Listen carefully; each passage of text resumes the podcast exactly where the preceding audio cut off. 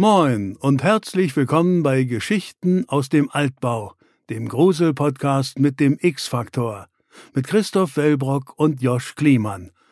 Am Ende jeder Folge liegt es dann an Ihnen, liebe Zuhörerinnen und Zuhörer, Fakten von Fiktion zu trennen und zu entscheiden, ob die Geschichten auf wahren Ereignissen basieren oder ob Christoph und Josch sich alles nur ausgedacht haben.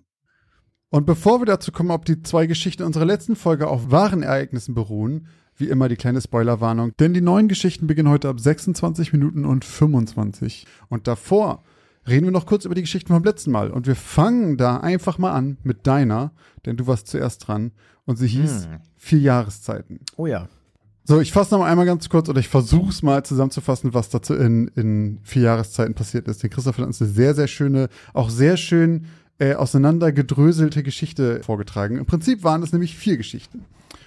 Und zwar ging es da um eine heiße Sommernacht, in der Dennis, der Pfadfinder, der sich viel mit Knoten beschäftigt, nachts in eine fleischfarbene Maske begibt und sich selbst wirkt und wahrscheinlich dabei befriedigt. Dann gab es einen kühlen Herbstabend, in dem der Familienvater Bob Thomas Nott, ein alter Ranger, der seinem Sohn noch Knoten beibringen will, ähm, beim Sicherheitsdienst arbeitet und Sicherheitsanlagen montiert. Dann gab es einen kalten Wintermorgen, in dem ein Ranger mit seinem Hitkit eine Familie ermordet und sich befriedigt, während sie sterben. Und zu guter Letzt ein milder Frühlingsnachmittag, in dem Mr. R., der Präsident der Kirche und ein Hundefänger anscheinend, sich fragt, ob sein Brieffreund von ihm gehört hat. Und plötzlich kommt die Polizei vorbei und nimmt ihn fest. Und sein letzter Satz ist, bitte sagen Sie meiner Frau, dass ich heute nicht zum Essen kommen werde.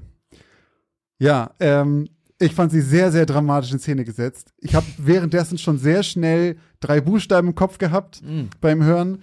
Ähm, ich habe tatsächlich beim ersten Mal hören, ist mir das nicht direkt aufgefallen, aber so ähm, bei, bei dem zweiten oder dritten Kapitel dachte ich so, okay, sind es immer die gleichen Personen oder nicht? Und dann kamen aber so ein paar Schlüsselwörter, wo dich, auch ich als Laie, der tatsächlich in dem Thema nicht drin ist, mhm. direkt mhm. dachte, ich habe mal was von einem BTK-Killer gehört. und ähm, einiges davon passt da drauf. Aber ich habe wirklich, ich habe mich damit wirklich nicht beschäftigt. Ich weiß, dass der in der Serie als Nebencharakter mal vorkommt und ich weiß, dass du dich mal mit dem beschäftigt hast, weil du den, ähm, du hast, fandst den, ich glaube, du hast mir ein, zwei Mal schon von dem erzählt. ja. Ähm, und deswegen bin ich mir sehr sicher, dass die Geschichte wahr ist. Genau wie auch 80 Prozent unserer Hörerschaft. Oha, nur 80, wa? Ich habe auch mit mehr gerechnet, weil auch in den Kommentaren sehr viele das erkannt haben. Äh, einer hat sogar, das habe ich überhaupt nicht gerafft, und da frage ich mich jetzt schon, ob das auch wahr ist oder ob du das, ob das dein, dein äh, Easter Egg ist, dass er einmal ja Bob Thomas Not heißt. Und es ist ja BTK. Mhm. Und da frage ich mich, ob er das selber auch gemacht hat oder ob das von dir quasi Easter Egg war. Aber jetzt überlasse ich dir die Bühne. Ich sage, wie es war und bin sehr gespannt, wie viel realer Irrsinn hinter diesem kranken Mörder steckt. Also zuerst einmal, du und 80 Prozent unserer äh, Zuhörenden haben recht. Es handelt sich bei meiner Geschichte um den BTK-Killer Dennis Lynn Rader aus Wichita, Kansas, der von 1974 bis 1991 mindestens acht Menschen getötet hat. BTK steht in diesem Fall für Bind, Torture, Kill, also fesseln, foltern, töten. Und ähm, das ist ja auch genau das, was er in Kapitel 3 äh, ein kalter Wintermorgen mit mhm. der Familie gemacht hat. Und äh, ja, ich kann ja mal ganz vorne anfangen. Also die Idee mit den Kapiteln kam mir, als ich die Folge über den BTK-Killer von Catching Killers geguckt habe. Catching Killers ist so eine True Crime-Reihe auf Netflix und äh, da geht's weniger darum, wie was die Täter gemacht haben, mhm. sondern eher, wie man sie gekriegt hat. Okay. Und in dieser Folge haben sie darüber gesprochen, dass, also der BTK-Killer hat schon während seiner ersten Zeit, in der er gemordet hat, hat er ähm, Briefe geschrieben an die Polizei und mhm. an die ähm, an den Wichita Eagle, das ist ja die die Zeitung, die größte die, die die größte Auflage hat und dort ging ein Brief ein mit dem Titel Tod an einem kalten Januarmorgen. Und dieser Brief ja. beschrieb den Mord an der Familie Otero. So, und dieser Titel des Briefes, das ist ja bei mir dann ein kalter Wintermorgen. Mhm. Der hat mich auf die Idee gebracht, diese Geschichte in vier Kapitel beziehungsweise in vier Jahreszeiten zu mhm. setzen. Mhm. Ähm, ich springe und spiele dann ein bisschen mit den, mit dem, mit der Zeit äh, also Ist das nicht chronologisch genauso das ist gewesen? also ten, ja, so, so halb. Aber in meiner Geschichte ist ja der in ähm, einer heißen Sommernacht ist er ja noch ein Teenager. ja. Da versuche ich das Ganze so ein bisschen zu- vorzushadowen, dass er halt schon, also er war, also in Wirklichkeit war Dennis Rader auch ein ähm, Ex, ein Ranger, also der Führer einer Pfadfindergruppe. Mhm. Das stimmt insofern auch. Und ich habe dann gesagt, naja, in dem Moment ist er halt jemand, der besonders gut schon ist als Pfadfinder Wölfling, also Ja. einem, einer, auch einer wahren ähm, Stufe ähm, äh, auf der Pfadfinderleiter. Und ähm, dieses Selbstwürgen, keine Ahnung, ob er das schon in jungen Jahren gemacht hat. Mhm. Er hat aber während seiner kurzen Pausen zwischen seiner Morde, also der hat, wie gesagt, mindestens acht Menschen zwischen 74 und 91, da sind ein paar Jahre dazwischen, ähm, hat er immer wieder Pausen gemacht. Und während dieser Pausen hat er sich in Frauenkleidern verkleidet, mit einer fleischfarbenen Maske eben selbst gewirkt und dabei auch Fotos gemacht. Ich werde auch ein Foto davon auf unserem Instagram-Kanal veröffentlichen. Und ähm, er hat vor, nicht vor Gericht, sondern ich glaube bei der Polizei ausgesagt, dass er ähm, nachfühlen wollte, wie sich seine Opfer gefühlt haben. Und dabei hat er sich auch äh, sexuell befriedigt. Also daher kam ähm, die Geschichte eben eine heiße Sommernacht. Mhm. Ich fand das dann irgendwie auch, mir hat's, sag ich mal, es klingt vielleicht jetzt auch ein bisschen pervers, aber mir hat's irgendwie auch Spaß gemacht, das zu beschreiben, so eine heißen Sommernacht, wie er das geil Ja, findet, ja. seinen nackten Körper und so und so weiter. Ich habe die Frauenklamotten da weggelassen. Ähm, so, Kapitel 2. Ähm, der Mitarbeiter einer Sicherheitsfirma für Haustechnik mit dem Namen Bob Thomas Nott. Dennis Rader hat sich in seinen Briefen in Wirklichkeit Bill Thomas Killman genannt. Aha. Also BTK, offensichtlich. Die Mhm. Polizei wusste dann auch sofort, was damit gemeint ist. Diese, diese drei Buchstaben und dann diese Namen waren einfach random. Aber das heißt, zuerst kam, wo was kam zuerst? Bind, Torture, Kill, dass die Polizei den so genannt hat und dann hat er quasi da einen Äh, Witz draus gemacht, indem er sich so ähnlich genannt hat, also die gleichen Buchstaben genutzt hat, oder hat er die Buchstaben benutzt und die haben das dann umgemünzt? Woher kommt dieses Das Bind- hat er benutzt. Also Bind Torture Kill hat er benutzt. Es Mhm. gibt auch ein, äh, eine Signatur davon. Die sieht auch, die sieht auch total irre aus. Da sind so das B ist dann so, sind so zwei Frauenbrüste. Also das kann ich auch. Ich werde, es wird ein Swipe-Post Ja. werden auf Instagram. Ähm, also BTK, der BTK-Killer, so hat er sich genannt, das stand für Bind Torture Kill, das wusste die Polizei. In seinen Briefen hat er sich aber eben einfach, hat er sich immer ein Pseudonym gegeben, also einen richtigen Namen. Und da war es dann eben Bill Thomas Killman. So, daher bei mir Bob Thomas Not, Not mit KN, also für Knoten. Knoten, da habe ich ja. dann wieder den Pfadfinder versucht unterzubringen und Ja. diesen ganzen Fesselkram. Ähm, und er hat eben auch in Wirklichkeit Haussicherheitstechnik, Alarmanlagen und so weiter an äh, Leute verkauft. Besonders an ganz viele Leute, die ganz viel Angst vor dem BTK-Killer hatten. Also er hat zu der Krass. Zeit auch schon gemordet. Und ich habe das, obwohl das bei mir, sag ich mal, in der Timeline so ein bisschen ähm, nicht ganz passt, habe ich dann halt gesagt, naja, sie wissen ja, was hier los ist in der Nachbarschaft. Ja, ja. Wie lange dauert's denn ungefähr? Und dann hat er gesagt, machen Sie sich mal keine Sorgen. Er ist ja der BTK. Ja, ja. Und das dritte Kapitel beschreibt den Mord an der Familie Otero. So, und jetzt kommt die Erklärung, warum das nicht so ganz mit dem, ähm, mit dem Kunden von der Sicherheitsfirma in meiner Timeline passt, weil der Otero-Mord war sein erster Mord. Ah, okay. Genau, also der Mord an okay. der vierköpfigen Familie war sein erster Mord. Und ich habe den Mord eigentlich ziemlich genau so beschrieben, wie er passiert ist. Ähm, Mhm. Ich habe eine Sache weggelassen, und zwar den Hund. Die Familie hatte noch einen Hund. Ähm, den hat, den hat er, den hat, also er hat halt gesagt, lass den Hund raus. Und dann haben die den Hund schnell rausgelassen. Dann war der vom Tisch. Ah, okay. Und der hat irgendwie in meine Geschichte nicht reingepasst. Aber ansonsten. Ich dachte gerade, der hat den auch umgebracht und Nee. du wolltest einfach nicht schon wieder das Stigma Nee, haben. tatsächlich, tatsächlich nicht. Aber er hat Okay. sonst, ansonsten ist es wirklich exakt genau so passiert wie in meiner Geschichte.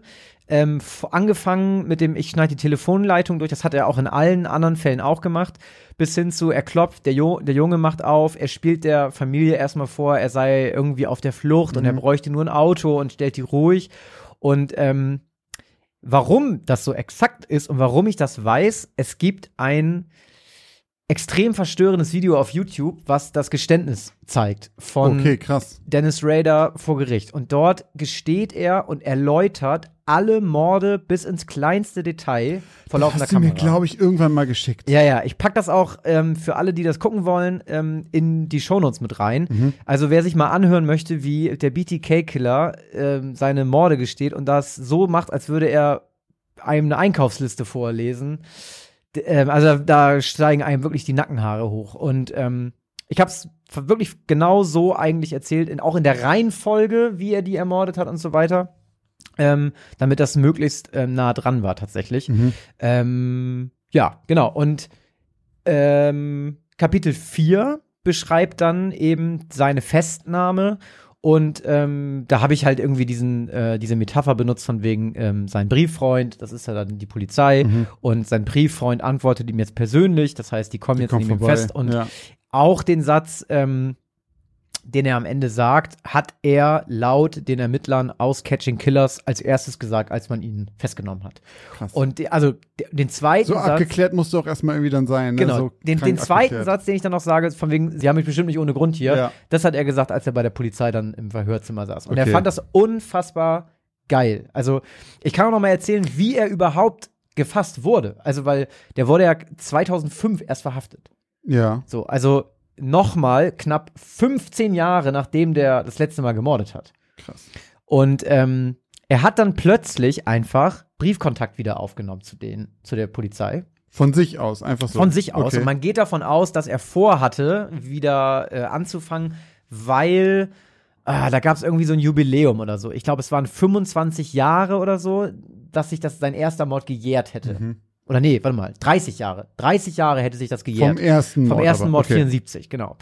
Und die haben dann so ein bisschen hin und her geschrieben. Er hat dann stellenweise auch äh, so Müsli-Boxen, also so Cereal-Boxes an irgendwelche Orte gestellt mit Nachrichten drin, die die Cops dann eingesammelt haben. Mhm. Und irgendwann hat er dann die Polizei gefragt, ob sie technisch in der Lage wären, eine, pass auf, liebe Millennials, das kennt ihr jetzt nicht, eine Floppy Disk, also eine Diskette zurückverfolgen können. Ob die das können würden oder ob, ob er denen was schicken könnte. So mit Beweisen zu. Mhm. Und dann haben die gesagt, nein, aber die und dann können haben sie, und dann haben sie halt gesagt, gut, gucken wir mal, wie dumm er ist. Dann haben sie gesagt, nee, können wir nicht. Kann er machen, ist sicher. Und dann hat er das gemacht. Dann hat er denen eine Diskette geschickt.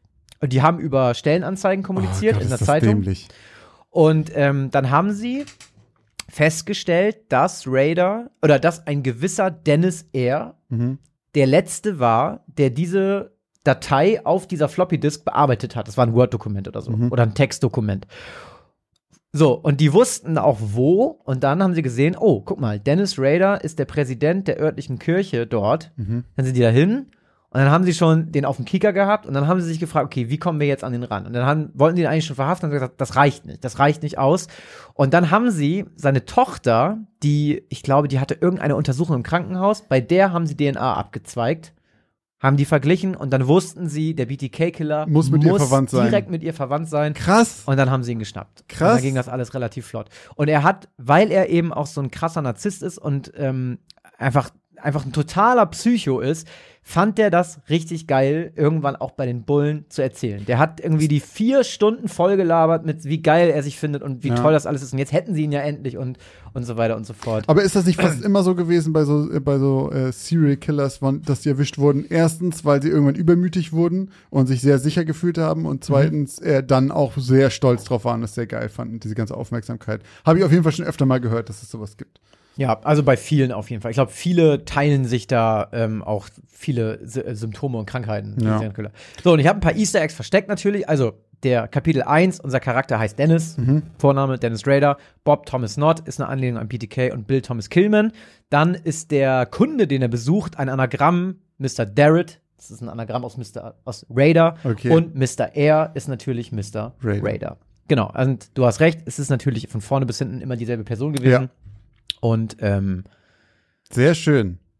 ähm, also Empfehlung für alle, die da ein bisschen mehr drüber wissen wollen. Einmal eben das Geständnis auf YouTube. Dann habe ich einen Film für euch, äh, den Clove Hitch Killer. Fand ich ein richtig guter Thriller. Äh, ist sehr, also was heißt sehr angelehnt. Es geht eigentlich um den kenne BTK-Killer. ich sogar. Ähm, nicht, also er wird nicht so genannt, es wird, es wird ein bisschen anders gemacht, fand ich aber sehr gut. Dann eben Catching Killers und auch die Mhm. Ja. Serie Mindhunter.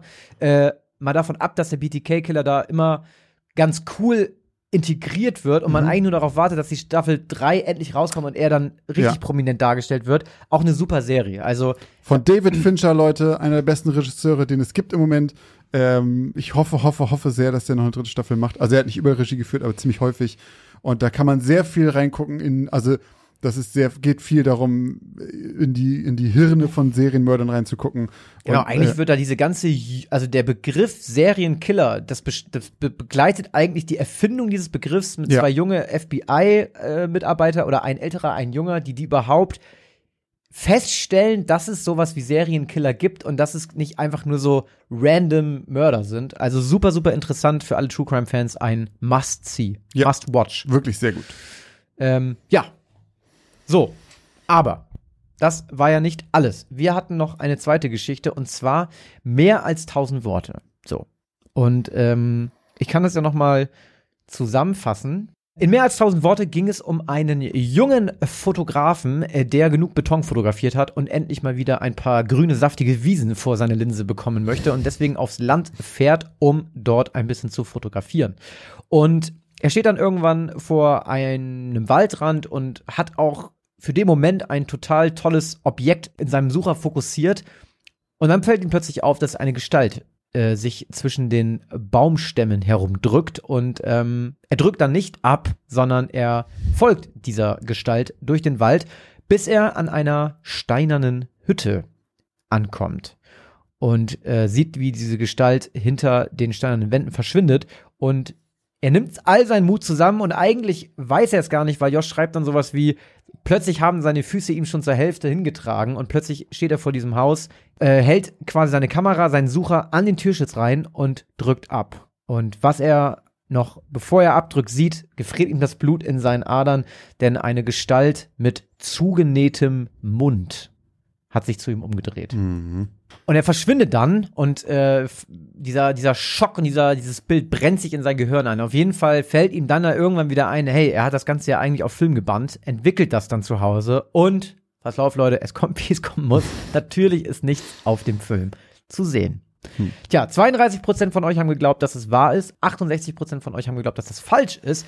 Ich habe ja schon gesagt, dass Josh, also dass ich eine Vermutung hatte, äh, woher die Inspiration kam. Ähm, dabei bleibe ich auch. Und ich, ähm, also ich kann es nochmal sagen für alle, die es nicht gehört haben. Und zwar haben Josh und ich auf Twitch das Spiel Martha is Dead gezockt. Da geht es unter anderem viel um Fotografie und das ist da ein sehr ähm, prominentes Gameplay, eine prominente Gameplay-Mechanik, kann man sagen.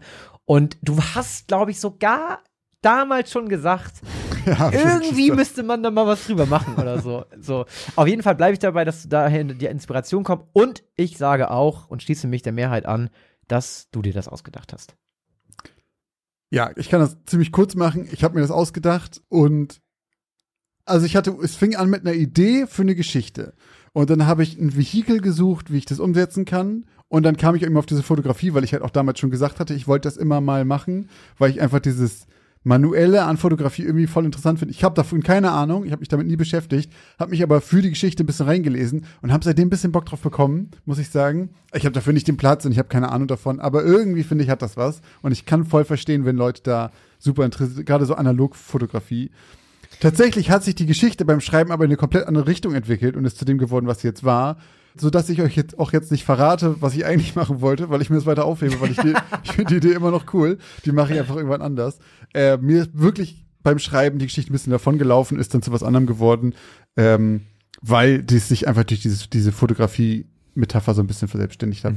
Ähm, aber hat irgendwie Spaß gemacht, das zu schreiben und gerade auch dieses so ein bisschen, ich habe es ja auch relativ grob, also ich habe beim Schreiben immer gemerkt, okay, ich fange jetzt nicht an mit Belichtungszeiten und irgendwie Fokuskrams und so, weil da, da würde ich auch sowieso. den Rahmen. Ne? Außerdem würde ich selber nur ein Fettnäpfchen treten, weil in der, in der Zeit, die ich für die Recherche habe, kann ich mich da auch nicht so einlesen, dass da nicht irgendein findiger Fotograf wieder sagt, naja, ist auch nicht so ganz richtig. Und deswegen glaube ich, war es äh, auf einem okayen Level. Aber ja, es ist komplett ausgedacht. Ähm, 68% von euch plus Christoph hatten mal wieder recht. Yes. Man Sehr merkt echt gut. an den Prozentzahlen, entweder werdet ihr besser oder wir werden schlechter drin, es zu verstecken. Ähm, es wird immer mehr so, dass immer mehr von euch das langsam äh, auf den richtigen Trichter kommen. Also, Ich glaube auch viele, ich kann, oder ich kann mir auch vorstellen, dass viele Leute mittlerweile, die bei Instagram dann, sage ich mal, eine Woche nachdem der Folgenpost rausgekommen ist, dann Mhm. abstimmen, mittlerweile auch ganz schön ähm, äh, hier gebiased werden durch ähm, Klar, die, die Kommentare eben, Ja, weil ja. auch bei der BTK-Folge, äh, jetzt äh, bei der letzten Folge mit dem BTK-Killer, das, da stand sie ja überall BTK, BTK, Ja, BTK. BTK und natürlich, es, es, es, es, woll, es sollte ja auch so ein bisschen so sein, äh, dass man es erkennt, wenn Mhm, man es kennt. klar. Und ich habe mich auch gefreut. Eine Person hat auch eben dieses Bob Thomas Killman erwähnt und ich, also man streut ja aus. Mittlerweile ist es ja auch so bei uns beiden gängige Praxis, dass man viel mit den Namen macht. Ich so, finde das immer. ist eigentlich ganz geil, finde ich. Das macht immer Spaß. Dann hört man noch mal ein bisschen genauer hin, vor allem wenn man es weiß. Ja, so, stimmt schon. ich finde äh, immer, es gibt Geschichten beim Schreiben, da will ich, dass die Leute es erkennen. So, und du machst so, haha, ich mache euch jetzt noch eine kleine Brotkrumme. Kenn- Wer das kennt, erkennt es auf jeden Fall. Und es gibt Geschichten, wo du sagst, ich versuche ganz, ganz lange, das zu verstecken. Mhm. So, es gibt verschiedene Ansätze da irgendwie. Und ich fand, das war bei dir auch so eine, wo man merkt, so, nee, das ist schon so, wer das, wer den BTK-Killer kennt, soll die Geschichte schon auch erkennen. Ist ja auch Sinn und Zweck der Sache. Ich finde auch, man kann, man kann damit äh, häufig auch so ähm, den, den, äh, sag ich mal, die, die eigentliche, den eigentlichen Inhalt oder die eigentliche Message äh, transportieren. Also ähm, wenn du zum Beispiel irgendwie ein abstrakteres Thema hast, ne, um das du so ein bisschen herumschreibst, weil du nicht genau den Finger darauf legen willst so, ja. für den Zuhörenden ja. sondern dass du musst schon selber herausfinden, worum es hier eigentlich gerade geht. Und wenn er dann noch das mit einem bestimmten Namen manchmal in Verbindung bringen kann, dann weiß er, ich weiß genau, was Ja, er meint. ja. Hä, warum weißt du das? Die Person. Und dann klingelt's bei manchen. Und das finde ich irgendwie ganz cool, Ja, irgendwie, wie man da manchmal mitspielen kann. So. Das Aber ähm, ja, also Leute, das war ja, das war ja einfach, ne? Das, Das war doch war einfach leicht. zugenähte Münder in Steinhäusern. Müsste ich übrigens ähm, auch an den Rammstein-Song denken, Stein um Stein, an deinem Haus, als du das, ähm, Ah. als du das ähm, Beschrieben habt. beschrieben hast. Ja, ich hatte den Song sofort im Kopf. Und ähm, ich habe sowieso, ich hatte ganz viele Ideen. Also auch hier, die habe ich ja auch schon in der Folge gesagt, ne? Die Slenderman-Geschichte Ja. ist bei mir aufgetaucht. Und noch eine. Ja, das hast du auch gesagt. Das war tatsächlich eine, wo ich zum Schluss auch dran denken musste. Äh, mit dem Ritual. Ja, genau. Ich habe auch, als Ja, Geschichte dem- fertig ja. war, dachte ich so, musste ich selber an diesem Moment, wo er im Ritual dieses Ritual entdeckt, war das gleiche wie wenn er mit der Kamera plötzlich diese Leute da drin entdeckt. Das war irgendwie schon ähnlich. Fand ich auch. Ich muss noch mal eine Sache sagen, die habe ich eben vergessen. Die wollte ich noch beim BTK-Killer sagen, ne? Und zwar, also, was man ja immer, so geht's mir, ich glaube, wir haben ja schon oft drüber gesprochen mal, aber was mir immer so, mir geht's immer so, wenn ich so Serienkiller sehe und, ne, dann sieht man ja eigentlich immer die Fotos, als die verhaftet wurden. Ja. Ne? Also diese End 60er, mit 60er, End Ja, 50er Typen ja. so. Der BTK-Killer hat mit 29 die Oteros umgebracht. 29. Mit neun, okay. also 74, mit 29 Jahren hat er einfach zwei erwachsene Menschen und zwei Kinder getötet, die Okay, auch krass. in demselben Alter waren, wie in meiner Geschichte beschrieben, Mhm. also 9 und 11, glaube ich, oder 9 und 12. Und es gibt Fotos von dem als junger Mann.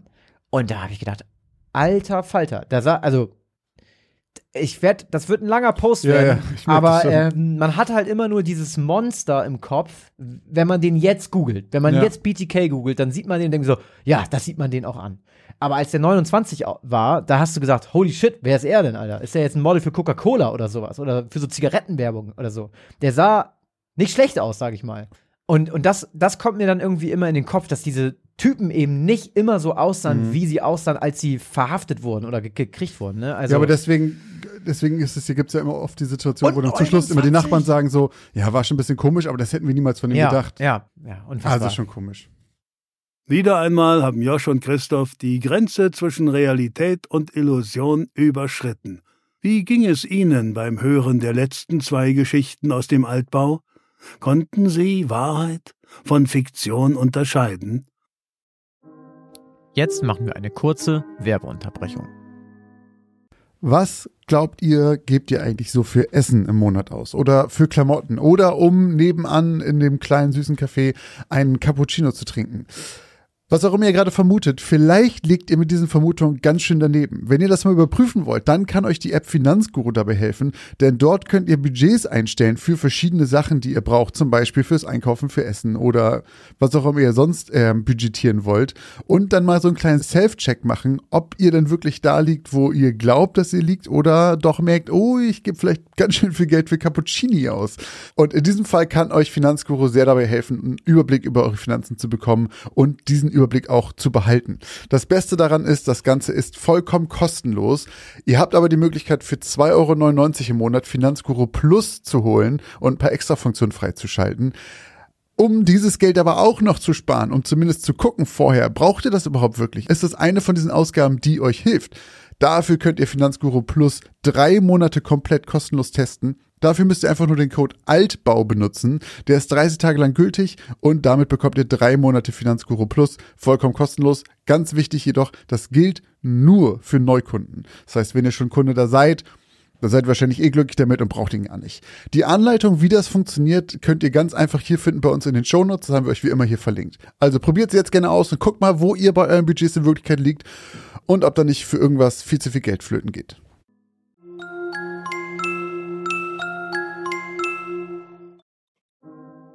Und jetzt geht's auch schon weiter mit den neuen Geschichten. So, hau rein. Okay. Erzähl mir die Story. Meine Story trägt den Namen Die Ranch.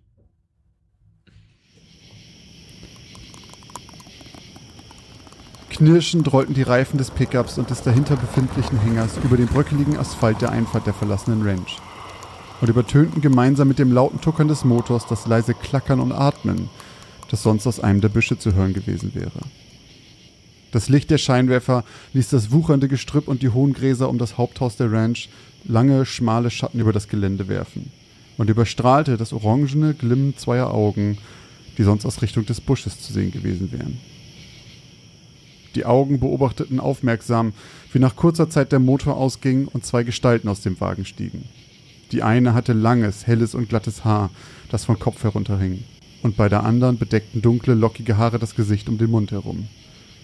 Sie beobachteten, wie die Gestalten Kisten von der Ladefläche des Pickups hieften und über die morsche Veranda ins Innere des alten Haupthauses trugen. Langsam verschwanden die orange leuchtenden Augen rückwärts im Gestrüpp um die alte Ranch und mit ihnen das seltsame leise Klackern.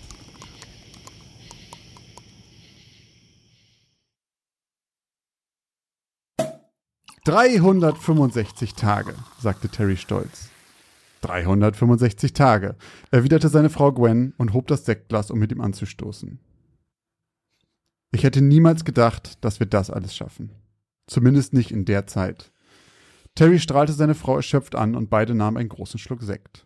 Dann strich Terry Gwen eine Strähne ihres blonden Haares vom Gesicht und gab ihr einen langen Kuss. Ich bin stolz auf uns, sagte Gwen nach einer langen Pause. Sei mal lieber stolz auf dich, sagte Terry schulterzuckend, hob die Hände und wies mit hochgezogenen Augenbrauen auf das Zimmer um sie herum. Das war's schließlich alles du. Gwen hatte in dem letzten Jahr beinahe das gesamte Haus renoviert. Von renovierten Möbeln über neu verlegte Fliesen bis hin zu vollständig ausgetauschten Holzbalken an der Decke. Gwen war gelernte Zimmerin und hatte zuvor schon jahrelang auf verschiedensten Baustellen gearbeitet. Doch bei diesem Haus war selbst sie fast an ihre Belastungsgrenzen gestoßen. Gwen grinste verlegen und blickte zu Boden, wobei ihr wieder eine ihrer blonden Strähnen vor das Gesicht rutschte. Naja, nuschelte sie. Stell du dein Licht mal nicht unter den Scheffel. Sie schaute wieder auf und blickte durch das Fenster. Weißt du noch, wie es da draußen vor einem Jahr aussah? Meterhohes Gestrüpp, überall. Verdorrte Bäume, verbrannte Wiesen. Terry hob die Hand und machte eine abwinkende Geste. Ach, hör doch auf, murmelte er mit einem schelmischen Grinsen auf dem Gesicht. Dann nahmen beide erneut einen großen Siegerschluck von ihrem Sekt. Terry und Gwen waren Aussteiger. Terry hatte lange Zeit als Softwareentwickler in der Stadt gearbeitet, während Gwen ihrem Handwerk nachgegangen war. Doch sie hatten im Laufe der Jahre immer mehr mit der Enge der Stadt zu kämpfen gehabt und fühlten sich von der Kleinwohnung zunehmend erdrückt. Nach einigen Jahren voller Stress, Streit und Verzweiflung und weiteren Monaten des Hin- und Herüberlegens entschlossen die zwei sich letztendlich dazu, alle Zelte in der Stadt abzubrechen und ein neues Leben zu beginnen. Es sollte das Gegenteil von dem sein, was sie in der Stadt gehabt hatten, und so fiel die Entscheidung auf eine eigene Ranch weit außerhalb, mitten im Nirgendwo von Utah. Sie war seit etlichen Jahren verlassen, seit ihr Erbauer verstorben war. Seine Kinder hatten das Gegenteil von dem getan, was Terry und Gwen vorhatten, und das Landleben gegen das urbane Vorstadtleben getauscht. So verkauften sie dem Mit-30er Ehepaar das gesamte Grundstück mit allem drum und dran für einen eher symbolischen Preis.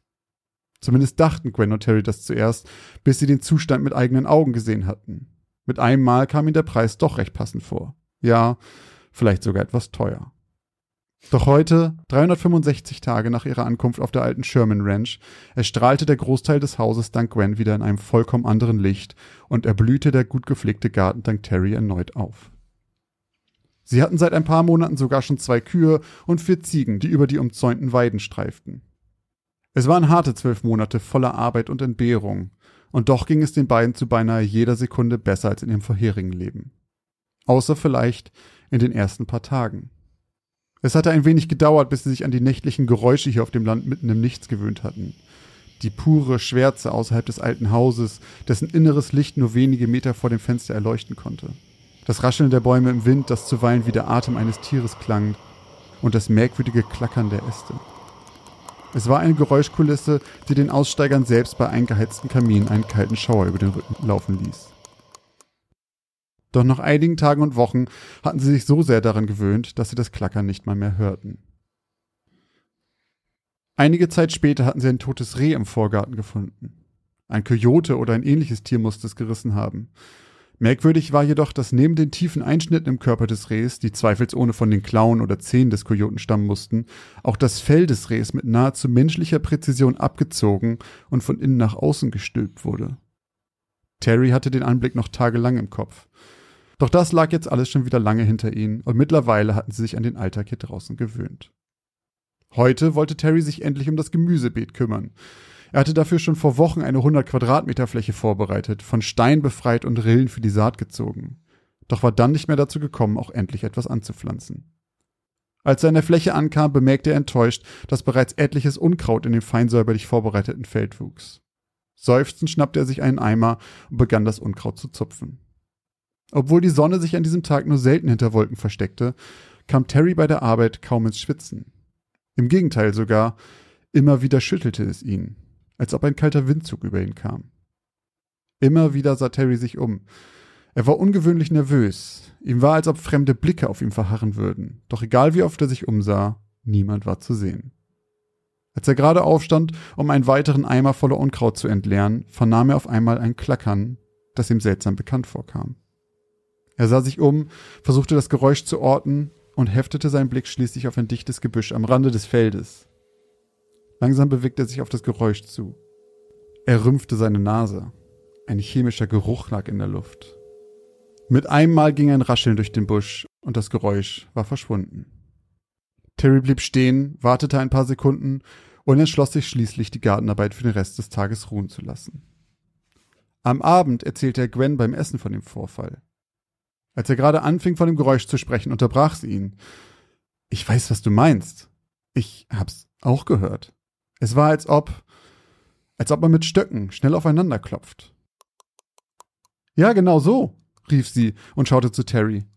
Doch Terry hatte noch immer Messer und Gabel in der Hand. Das Geräusch kam von woanders. Es kam von draußen.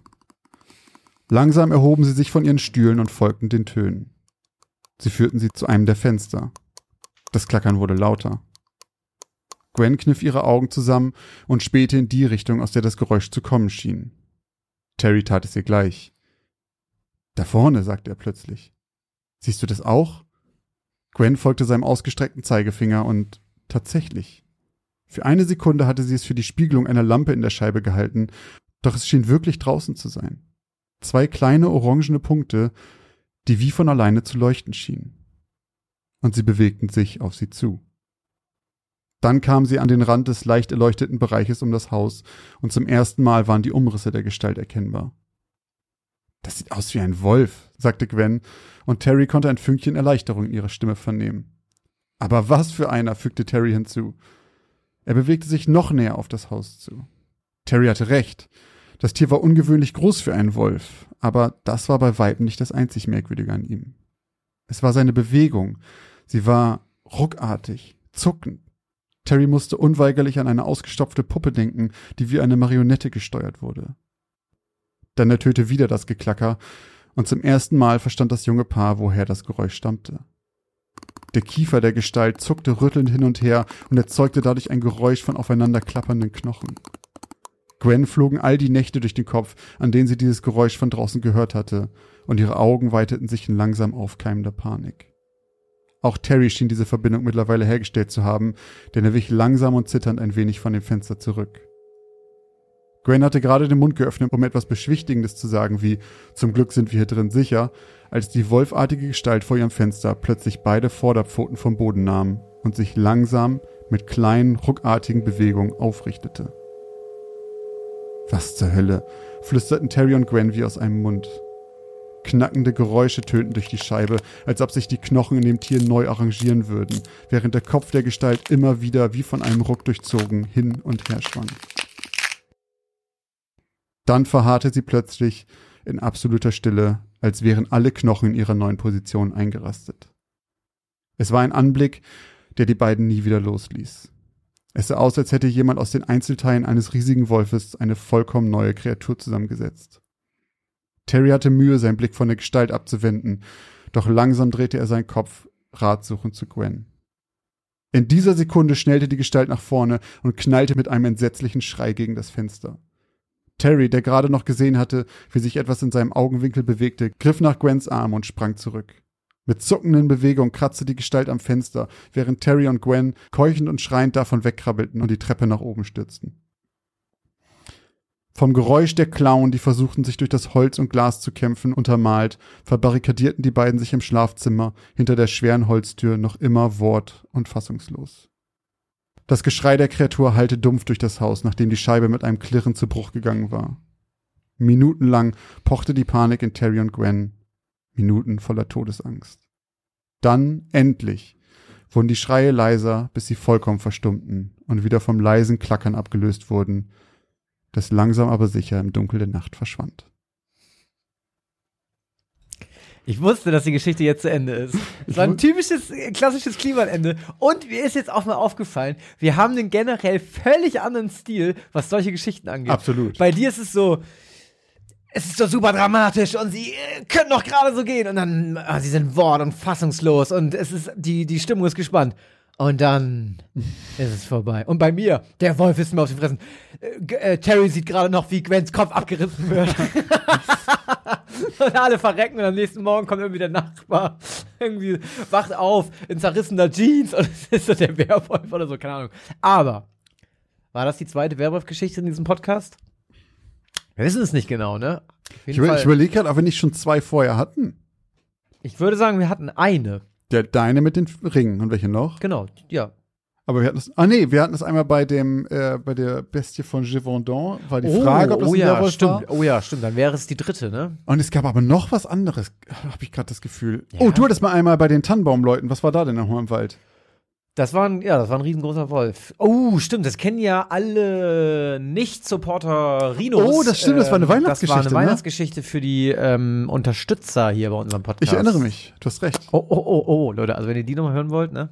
Nee, Quatsch, aber. Eigentlich müssten wir, sorry, ganz kurz, eigentlich Ja. müssten wir mal so, so, so ein Board machen mit so Werwolf, Geister, ähm, äh, was wir schon hatten. Genau, und dann einfach immer von wegen, ah, okay, ist ein ist äh, True Crime. Oder ah, nee, ah, ist, ist ja, eine. das wäre eigentlich mal ganz interessant. Also, wenn ihr das machen wollt, liebe äh, Zuhörenden, äh, schickt uns das doch. Äh, Sehr gerne. Seid fleißig und schickt uns das. Nein, Quatsch, aber ähm, ja, man weiß es nicht genau. Also zumindest keine klassische Werwolf-Geschichte, sondern eigentlich ein Wolf, der zu einem Ultrawolf mutiert. ähm, und nicht ein Mensch, der zum Wolf wird. Zumindest hört es sich jetzt so an.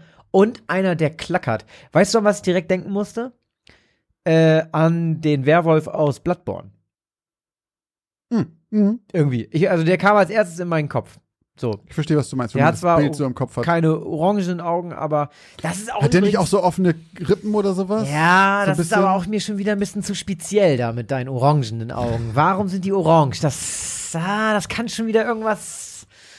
Das kann schon wieder irgendwas sein. Irgendwas, was so ein, so ein wahr. Das ist eigentlich ist das typisch für so einen wahren Fakt, der dann irgendwie nächst, in den nächsten zwei Wochen aufgelöst wird. Ja, und übrigens, ähm, die Leute haben immer was Orangenes gesehen.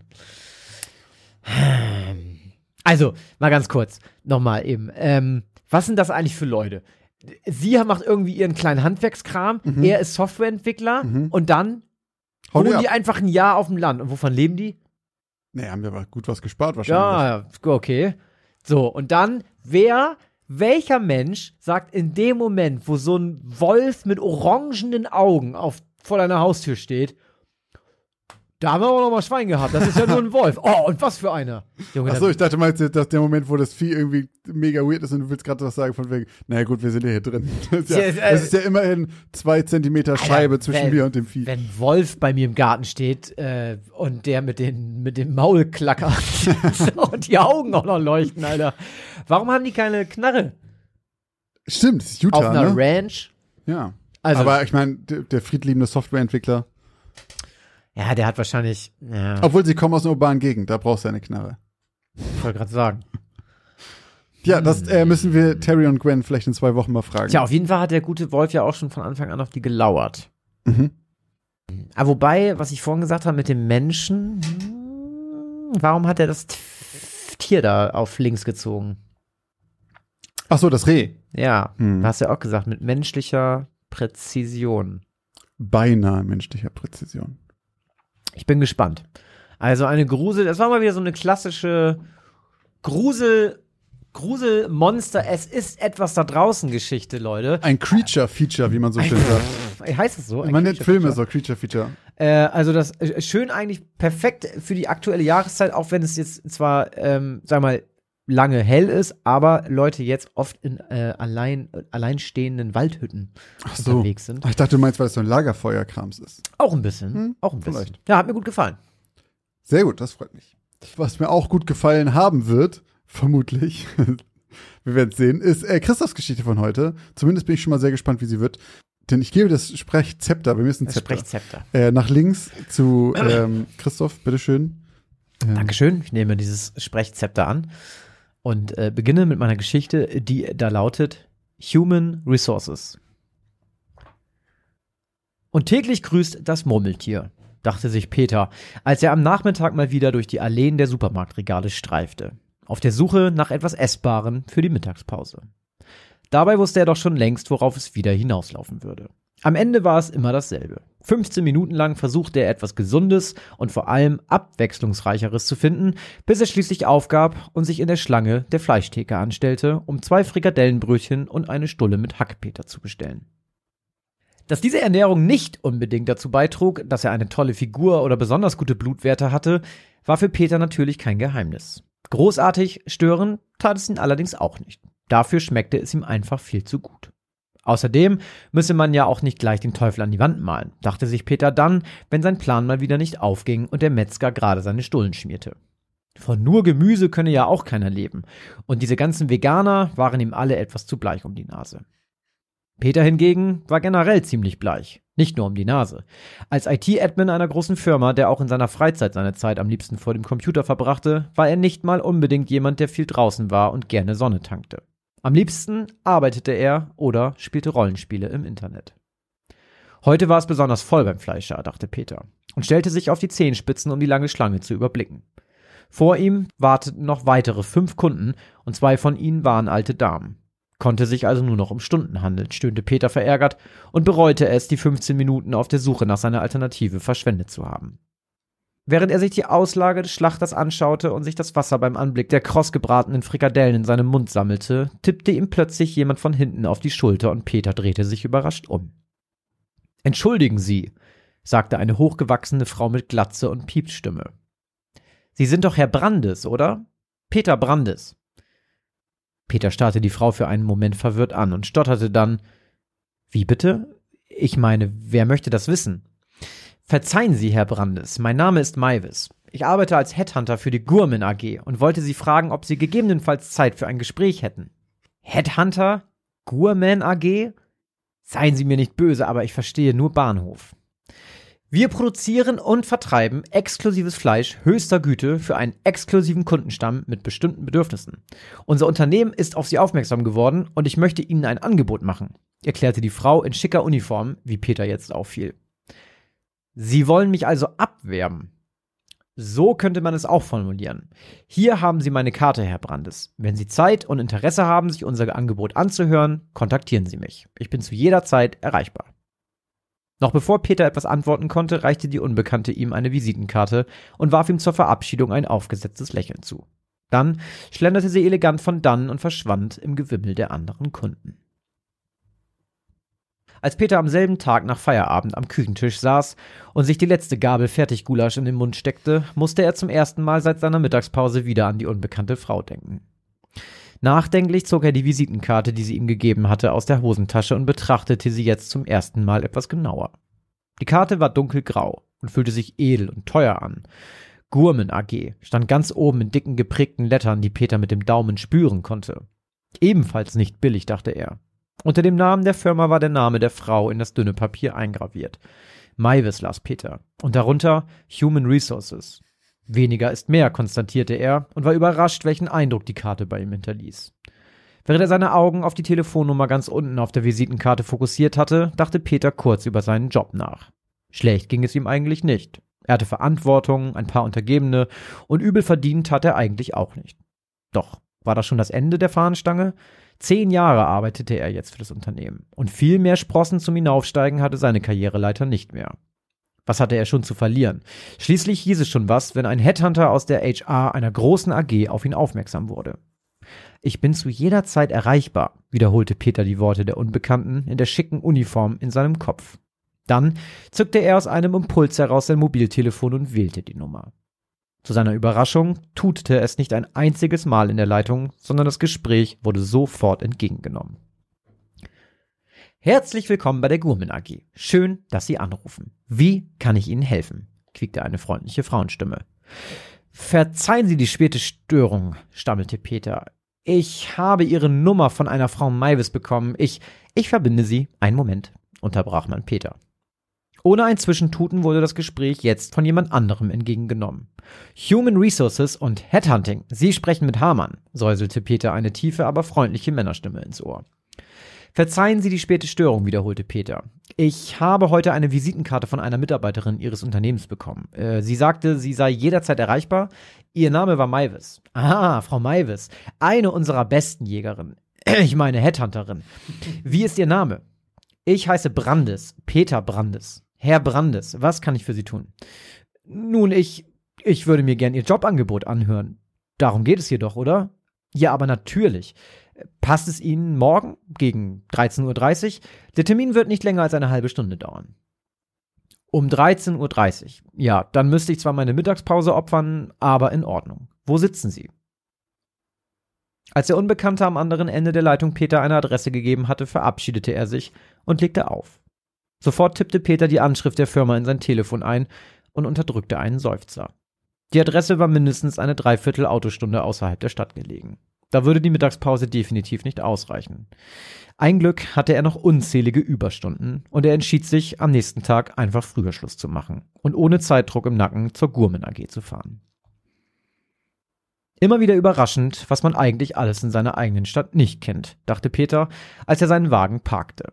Das Grundstück der Gurmen AG glich eher einem Hochsicherheitskomplex als einer normalen Firma.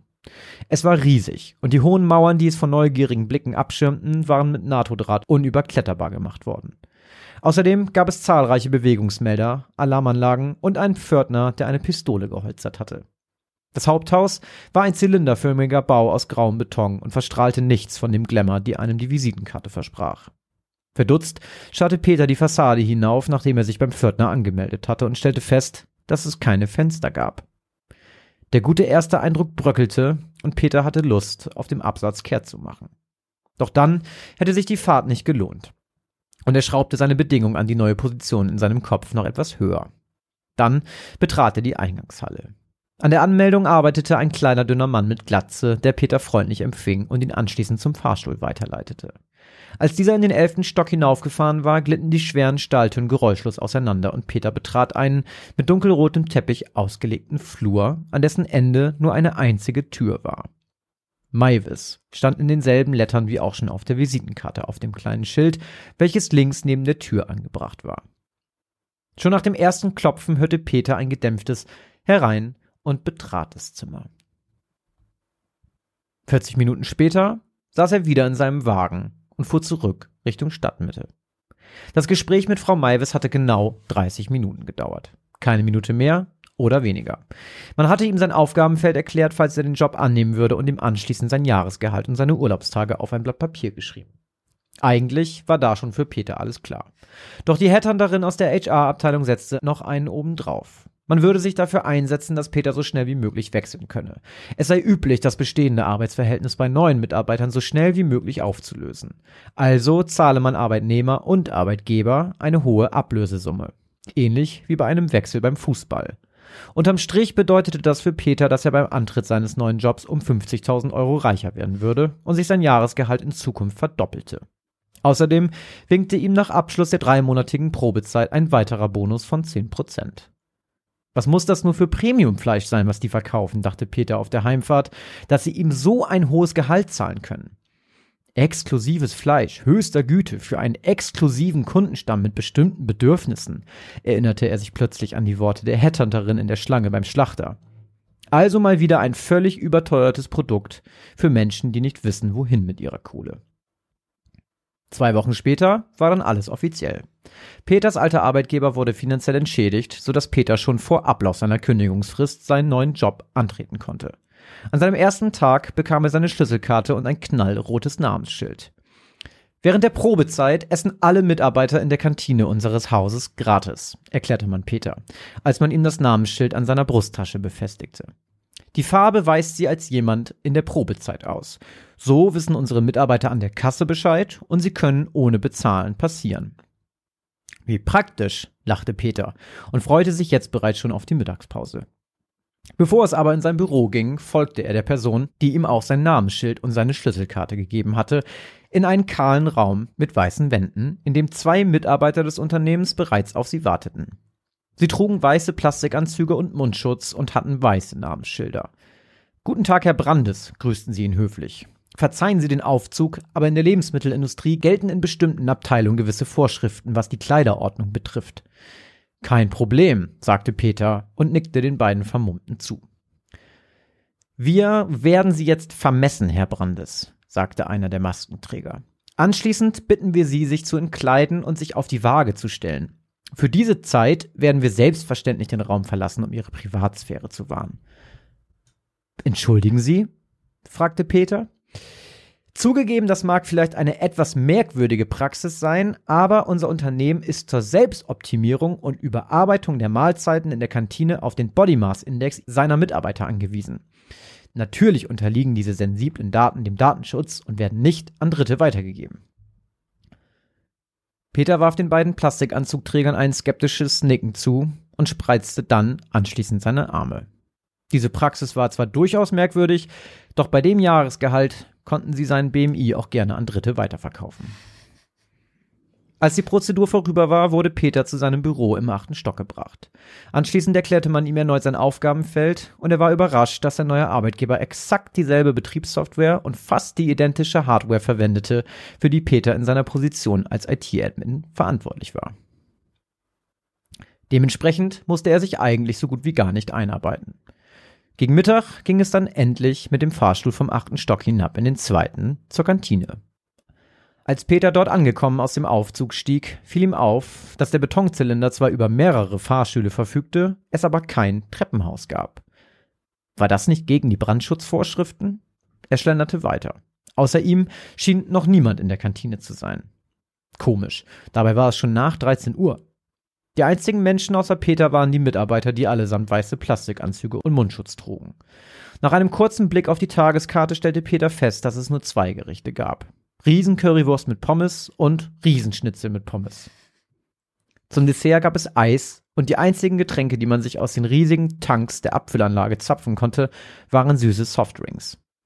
Und die brauchen hier tatsächlich den BMI, um ihre Kantine zu optimieren, dachte er schmunzelnd. Alles, was es hier zu essen gab, strotzte nur so vor Fett und Zucker. Mit einem kurzen Blick auf sein rotes Namensschild klatschte Peter in die Hände und machte sich sein Tablett mit allerlei ungesunden Leckereien voll. Und so ging es die nächsten drei Monate weiter. Von 9 bis 13 Uhr überwachte Peter die IT und kümmerte sich meist nur um kleinere Probleme, bis er um 13 Uhr zum Mittagessen ging. Jeden Tag gab es Fleisch mit Pommes oder Bratkartoffeln, danach ein Stück Kuchen oder Eis und zur Erfrischung noch eine große Cola. Was ihm während seiner drei Monate seltsamerweise überhaupt nicht auffiel, war, dass er an keinem einzigen Tag bis auf die Kassierer in der Kantine auch nur einen einzigen Arbeitskollegen gesehen oder gehört hatte. Erst am letzten Tag seiner Probezeit landete die einzige E-Mail seit Jobantritt in Peters Postfach.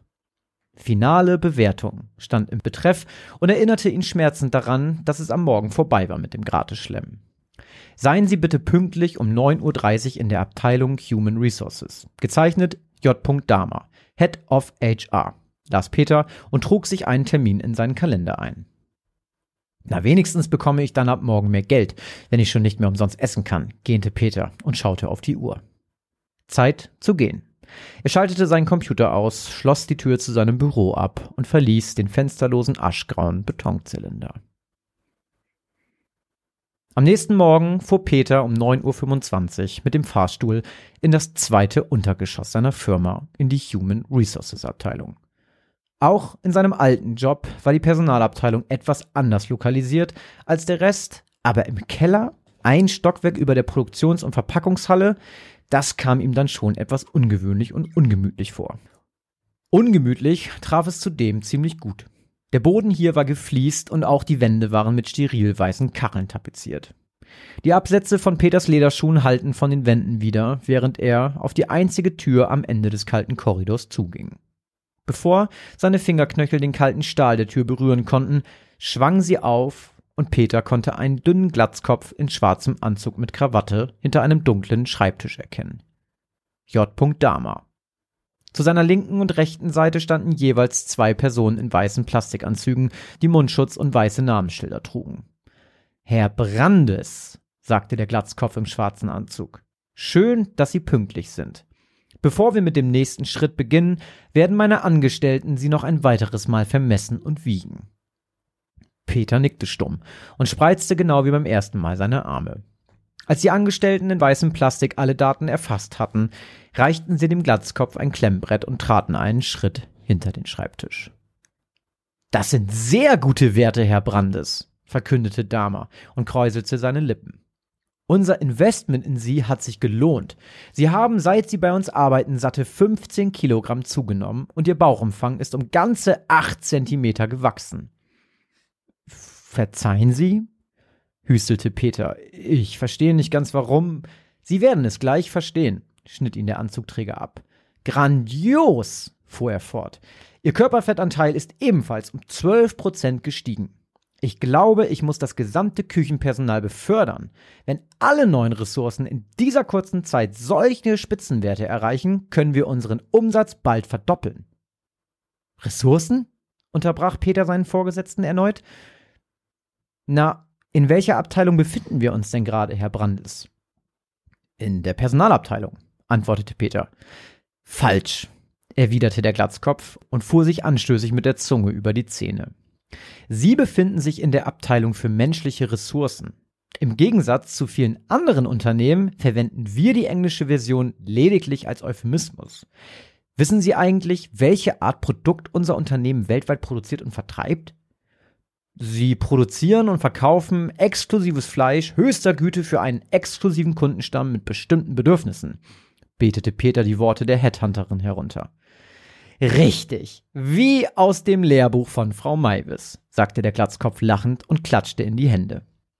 Aus den Augenwinkeln bemerkte Peter, dass die vier Personen in den weißen Plastikanzügen sich jetzt langsam auf ihn zubewegten.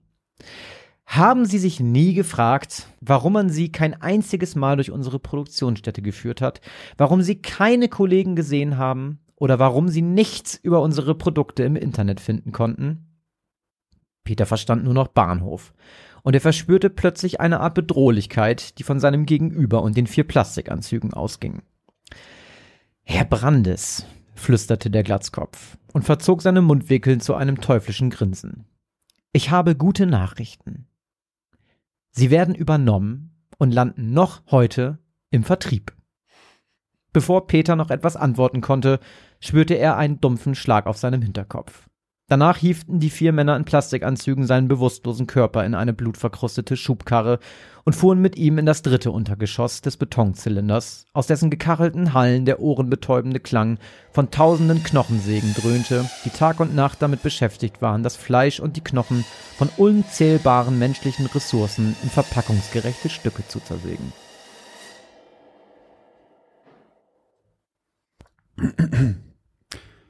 Da wurde aus Peter wohl Hackepeter, was?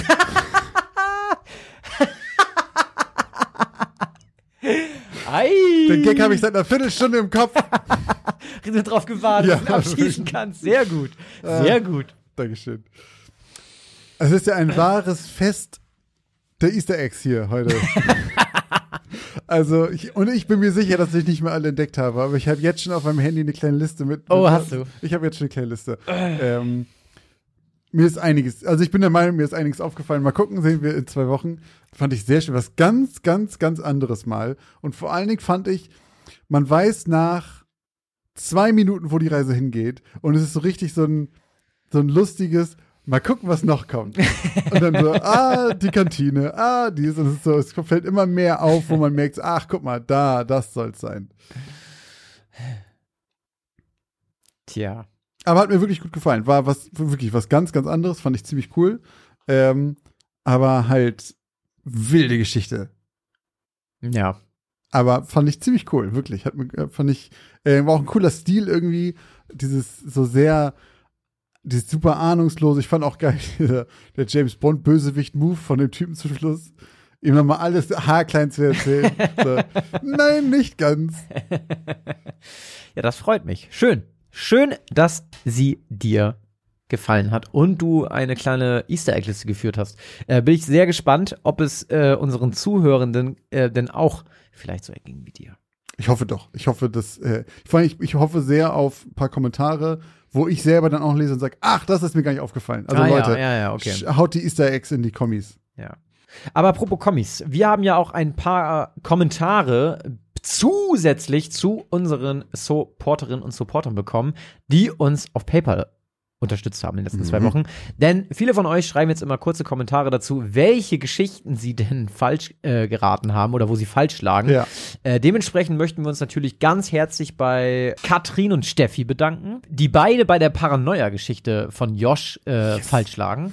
Dann vielen Dank an Fabian, äh, der bei einer Geschichte falsch lag, wir wissen aber nicht welche. Und vielen Dank an Ole, der einfach beide falsch hatte und deswegen hier einfach direkt doppelt ablöhnen musste. Genau. Ähm, Vielen dieser- Dank euch. Genau, an dieser Stelle natürlich auch nochmal ganz vielen Dank an alle, die uns generell monatlich ähm, schon seit längerem unterstützen. Kuss, geht raus. Außerdem an dieser Stelle vielen Dank auch an die langen Mails, die wir immer noch kriegen. Ähm, entweder einfach nur so an Geschichten aus dem Altbau at outlook.de oder, falls ihr es euch einfach machen wollt, unter www.geschichtenausdemaltbau.de, unserer Homepage. Da gibt's auch ein Kontaktformular. Da haben wir jetzt schon wieder eine sehr lange Mail gekriegt. Vielen Dank, Ben, dafür. Und da kommt immer mal wieder was rein. Wir freuen uns wirklich sehr über jede Nachricht, die wir von euch kriegen. Also, falls ihr ein paar Worte da lassen wollt oder Hinweise oder eigene Erlebnisse von gruseligen Geschichten, die wir mal verarbeiten könnten hier oder sowas, dann guckt doch da vorbei auf der Website und lasst uns einfach eine kleine Mail da. Ganz genau. Außerdem könnt ihr auch, wenn ihr uns unterstützen möchtet, ähm, könnt ihr dort auch alle Links finden. Äh, die findet ihr natürlich zusätzlich auch in unseren Shownotes zu jeder Folge. Aber auf www.geschichtenausdemalber.de findet ihr das auch einmal nochmal super toll zusammengefasst. Außerdem könnt ihr dort auch unsere Folgen hören und ihr könnt uns auch sehen, denn Josh und ich streamen mehrmals die Woche live auf Twitch. Außerdem haben wir auch noch einen Instagram-Account. Da gibt's jetzt demnächst Bilder von Dennis Rader, dem BTK-Killer. Ich will mal BKT sagen.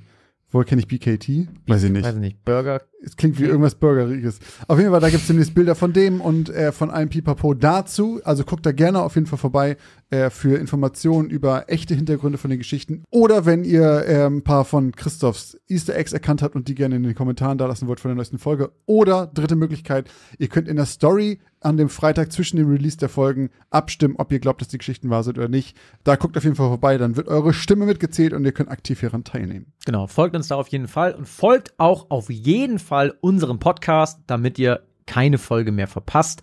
Einfach den Follow-Button drücken, dann kriegt ihr immer schöne Push, wenn es eine neue Folge gibt. Ähm, genau, und wenn ihr Zeit und Lust habt, schreibt uns eine Bewertung auf Spotify oder auf iTunes. Hilft uns sehr, kostet kein Geld und ähm, andere freuen sich gegebenenfalls auch, weil sie dadurch von uns erfahren. Vielen Dank fürs Zuhören und bis zur nächsten Geschichte aus dem Altbau.